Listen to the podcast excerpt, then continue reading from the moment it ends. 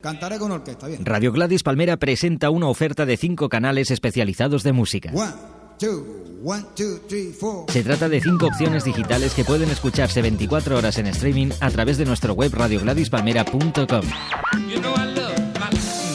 Todo el barrio lo sabía. Might sound difficult. Etnochic, Cool and Latin Jazz, Latin Vintage y Salsa se unen al canal habitual de Live FM para ampliar aún más el abanico de opciones que esta radio ofrece y para que puedas elegir el ritmo, el estilo y la tendencia que más te gusta.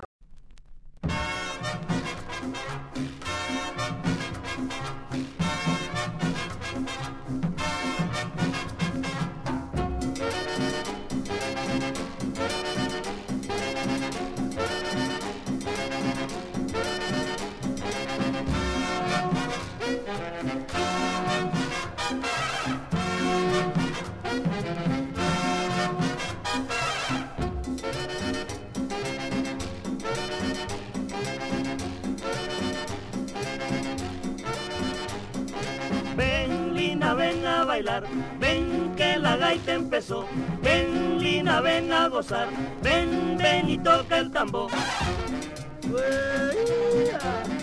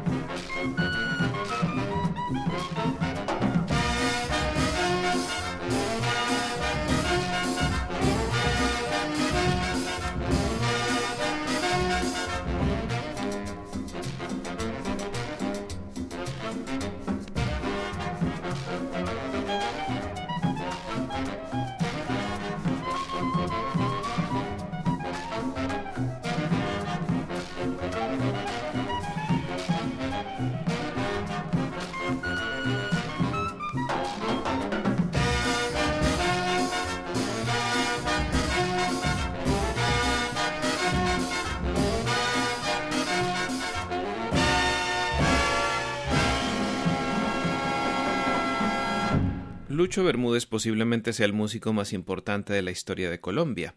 Nacido como Luis Eduardo Bermúdez Acosta el 25 de enero de 1902 en Carmen de Bolívar, pequeña población de la costa atlántica colombiana, Lucho compuso cerca de 2.000 temas de casi todos los ritmos folclóricos de su país, como cumbias, gaitas, porros, mapalés, merecumbes, pasillos, bambucos, además de danzas, danzones, boleros y aparte de los propios ritmos que creó como el tumbazón y la patacumbia.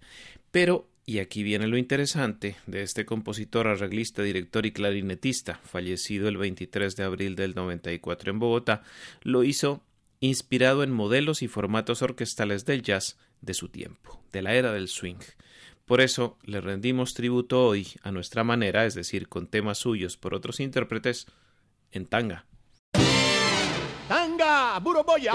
La historia del jazz latino contada con la viveza de una novela en Tanga, una perfecta combinación de música y relato. Tanga, un programa presentado por José Arteaga, lunes a las 10 de la noche.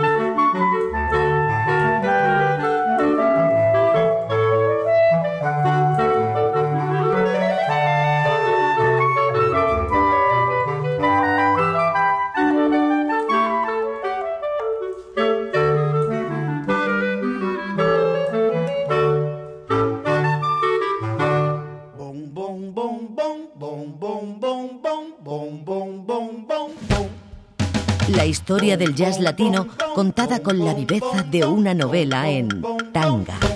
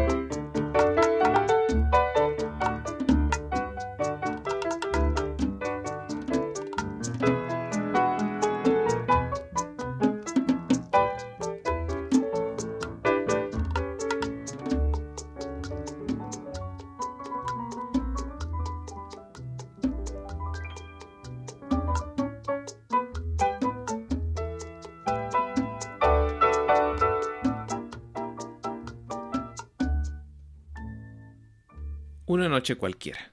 Con su clarinete al frente de su orquesta, Lucho Bermúdez anunció una conga, y cuando empezó a tocarla, uno por uno comenzaron los músicos a meterse por la ventana y salir del salón de baile. Corría el año de 1949 y Lucho Bermúdez acababa de establecerse en Medellín, para tocar en el Club Campestre, donde sin proponérselo iba a pasar una larga década que despediría con el tema Hasta luego Medellín, y con la sensación de ser la mejor orquesta de Colombia. Algunas personas discutieron eso. Para los costeños semejante título debía estar en manos de Pacho Galán. Para los caleños eso era terreno de Edmundo Arias. Para los bogotanos no había discusión posible sobre el papel de Alex Tobar.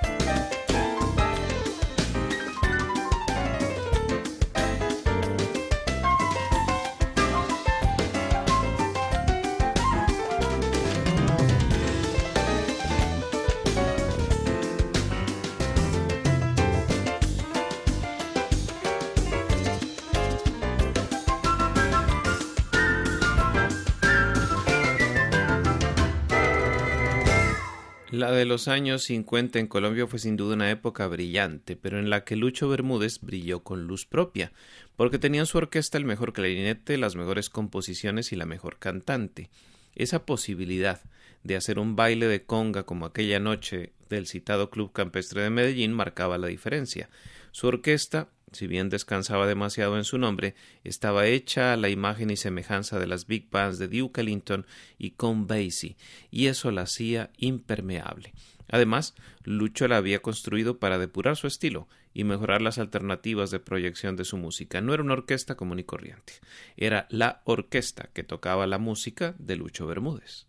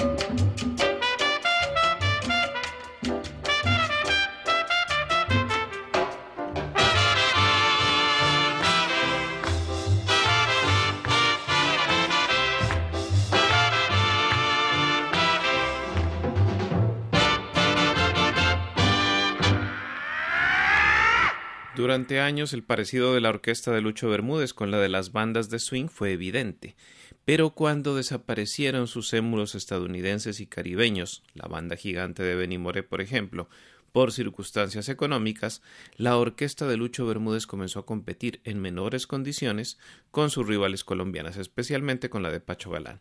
Los mano a mano entre las dos agrupaciones rebasaron las 50 oportunidades, y aunque nadie ganó ni perdió, en resumen, cada una tuvo su noche de inspiración. Bajo ese mismo sentido de competencia, la orquesta de Lucho se enfrascó en duelos con la Villos Caracas Boys, lo mejor de Colombia frente a lo mejor de Venezuela, dando testimonio de soberana habilidad hasta que la salsa hizo su advenimiento. A mediados de los setenta, Lucho Bermúdez se trasladó con su orquesta para grabar en Caracas junto a la cantante Arabella, pero ya no era lo mismo para entonces.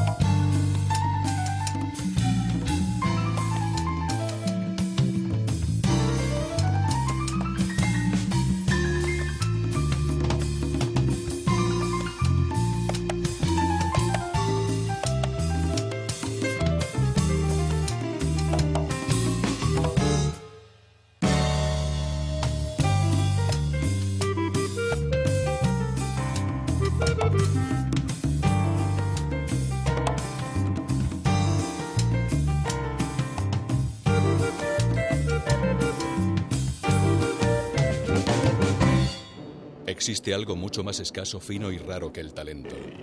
Es el talento de reconocer a los talentosos.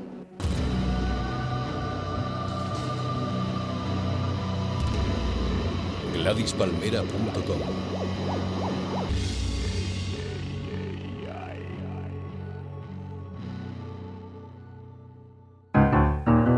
Tanga. La historia y las anécdotas de una perfecta combinación de música y relato. ¡Tanga!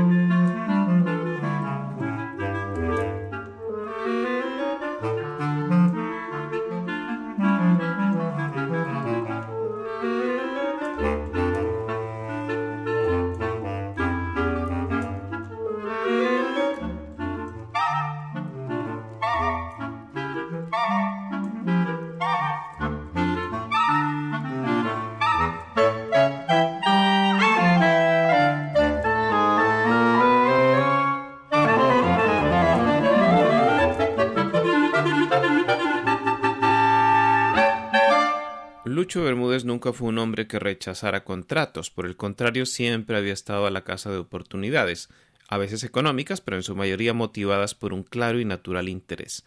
Le gustaba tocar, le encantaba estar en contacto con el público, le deslumbraba la posibilidad de ver bailar sus porros, sus cumbias y sus gaitas. Para Lucho Bermúdez, el clarinete era su vida. Por eso aceptaba el ir con su orquesta donde fuera y tocar.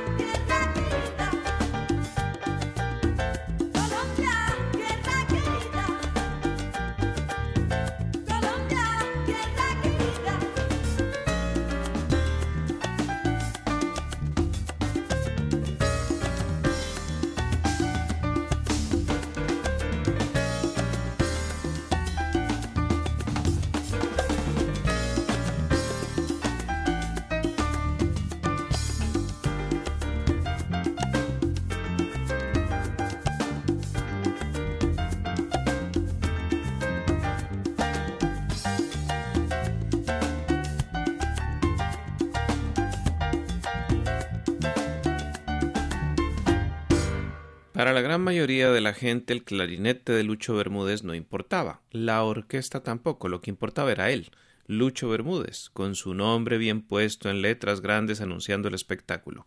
Y así, como las presentaciones de la orquesta se habían reducido a su nombre, también la música lo había convertido en su sinónimo.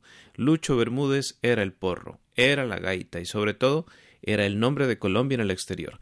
Desde que en 1946 grabó en Argentina hasta que en 1993 tocó en Estados Unidos, fue la música colombiana en carne y hueso, o mejor, en sentimiento y clarinete.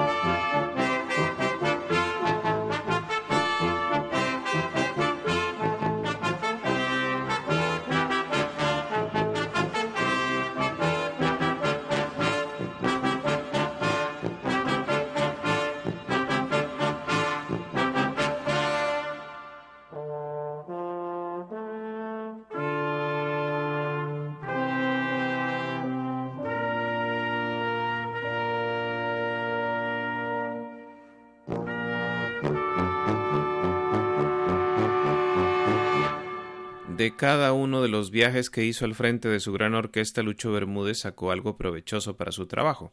En Argentina encontró una posibilidad de grabación, en México un entendimiento mayor de las casas discográficas, en Cuba la riqueza de las fusiones, en Estados Unidos las alternativas que puede brindar una formación orquestal.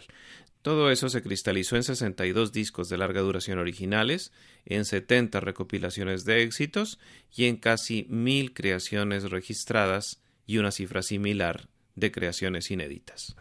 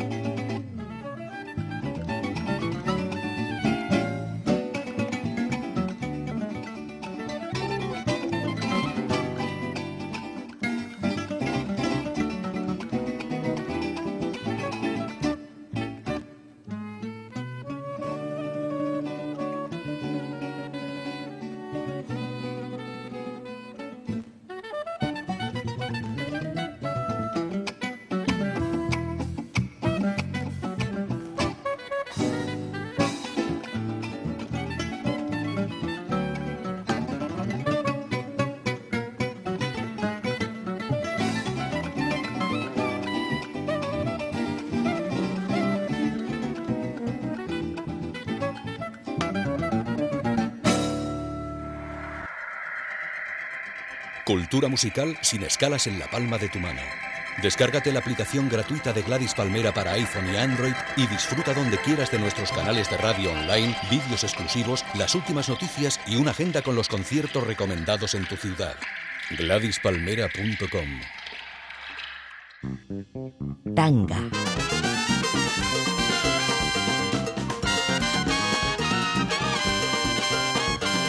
La historia y las anécdotas de una perfecta combinación de música y relato. Tanga. Durante su infancia, siendo músico chupa cobre, Lucho Bermúdez aprendió los secretos de los pitos de papaya. Durante su adolescencia, siendo aprendiz de pianista, reconoció la importancia de los compositores rusos. Durante su madurez, ya al frente de la Orquesta del Caribe, determinó los rumbos que tomarían los ritmos de la costa atlántica colombiana. Él, en suma, los exportó al exterior y tras su relación con Ernesto Lecuona en Cuba los convirtió en productos de altísima calidad. Ya para entonces era un genio. Lo había sido desde niño cuando su tío lo ponía a hacer los solos más difíciles de la banda del pueblo y lo había demostrado en Bogotá cuando junto a su amigo del alma Plinio Guzmán salía en las noches para irrumpir en las fiestas y tocar el saxofón. Pero cuando sus creaciones las tocaba su orquesta, a nadie le quedaba duda de su genialidad.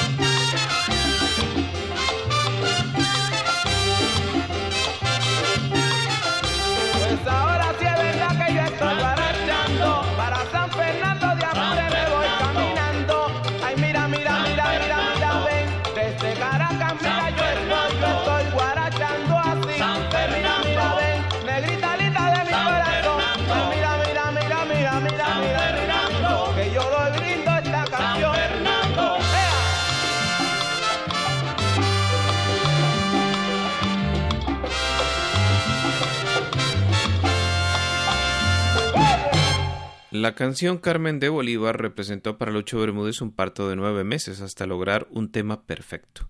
El tema Sal si puedes fue producto de unas cuantas horas de inspiración. El Mapale prende la vela nació como adaptación de un baile que había visto.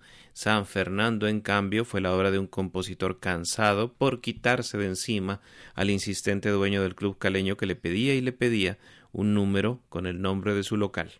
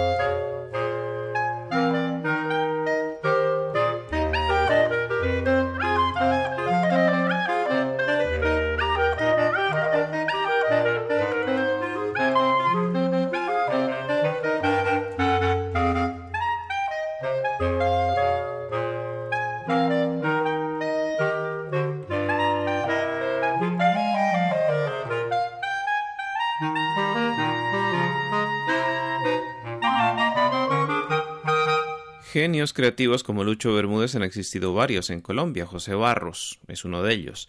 Genios de la dirección de orquesta han sido muchos. Pacho Galán es un buen ejemplo. Genios de la interpretación han tocado muchas veces. Clímaco Sarmiento es una muestra elocuente de talento, pero solo él pudo reunir todas esas condiciones y exponerlas con suficiencia a lo largo de seis décadas.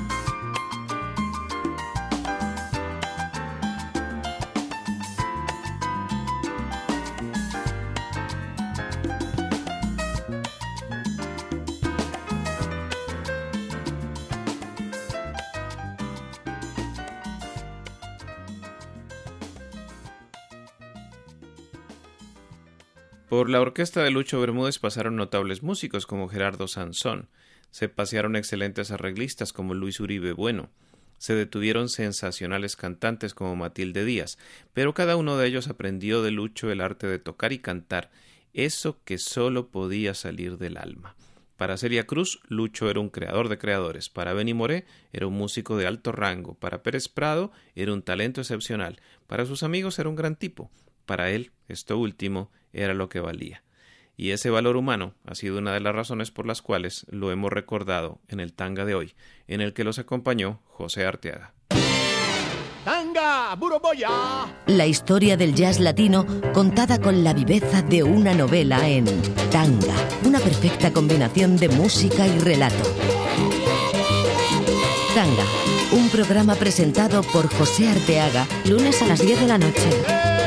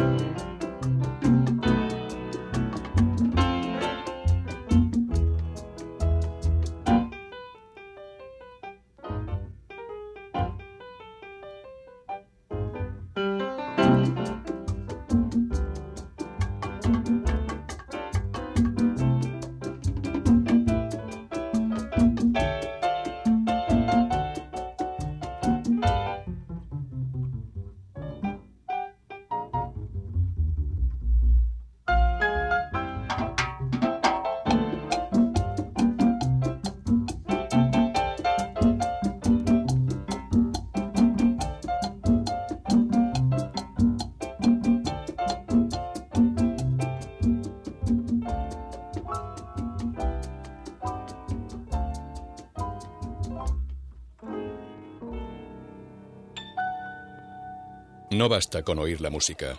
Además hay que verla.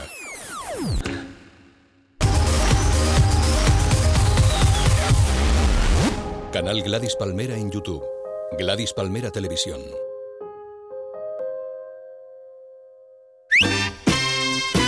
¡Taxi! ¡Público! ¡Taxi! Mundos sonoros en clave de jazz. Tanga,